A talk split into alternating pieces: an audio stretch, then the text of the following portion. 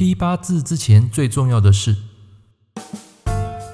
您正在收听的是《科学八字轻松学》，这是一个结合命理风水的实用节目。Hello，各位朋友、各位同学，大家早安啊！我是郑老师，我们又在空中见面。今天我们要讲批命前最重要的事。那么这个可以从两个角度来做分析。第一个就是你是客人，第二个我是命理师。那我们首先啊，先从客人来讲起。好，我现在录这个音啊，基本上要在非常安静的空间环境中。但是因为我人是在客厅，但是我没有自己的一个专属的书房，所以现在啊，整个冷气啊，包括电风扇全部关掉，我的身上全部都是湿哒哒的内衣。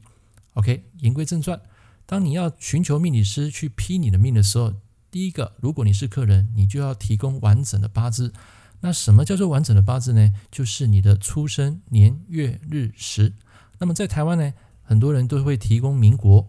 那像在国外的客户，马来西亚、东南亚、香港，他们大部分都是以这个西元来纪年，而且大部分提供的都是阳历的生日。不过不管怎么样的呃一个八字，反正精准就可以了。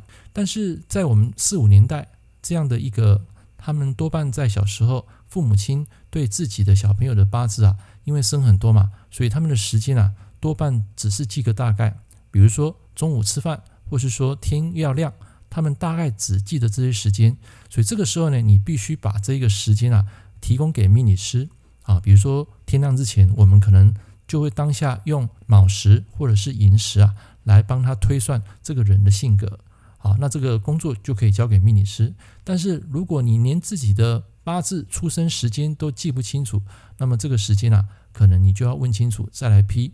如果你只是给到年月日，没有给时，那么多半像我都会拒绝的，因为这种八字批出来就是模棱两可啊，时准时不准，所以一定要有一个完整的时间。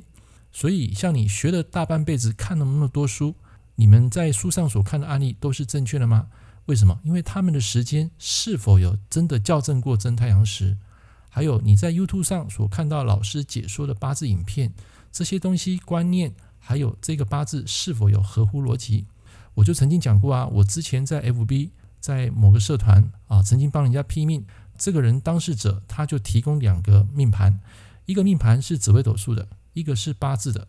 结果我仔细去看这两个命盘啊，赫然发现这两个八字的时间完全不一样，一个是写辰时，一个是写卯时。那到底是辰时卯时，这个人也搞不清楚。后来我去问他，他跟我说是在台北的。六点五十六分，就是清晨六点五十六分。结果六点五十六分，经过真太阳时校正之后，其实它已经过七点了。所以认真来讲，要算辰时。那么如果你用卯时去算，那你可能就会算错。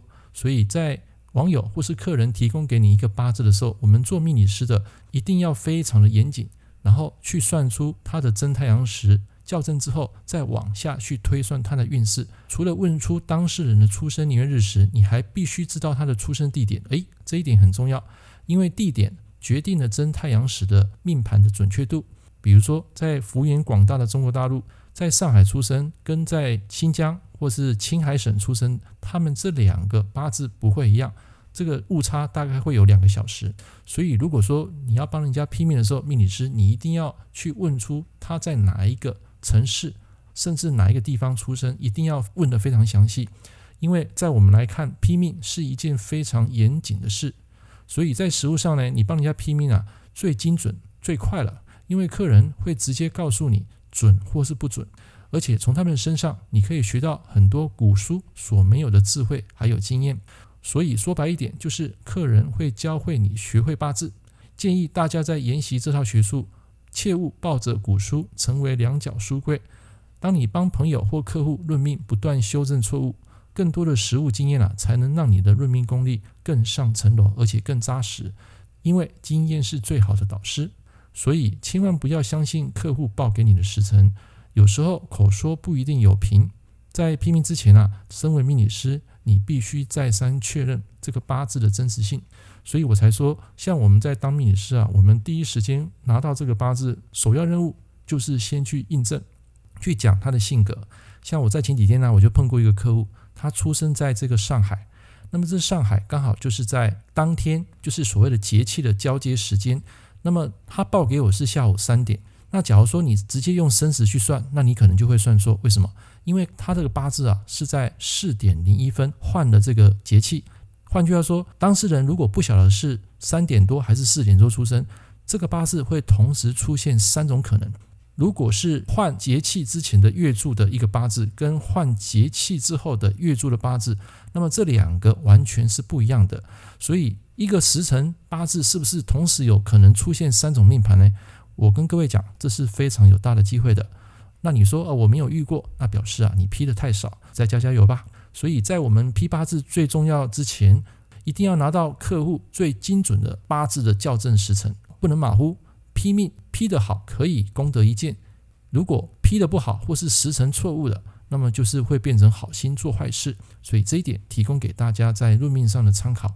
OK，这堂课就跟大家分享到这边，我们下一堂课见，拜拜。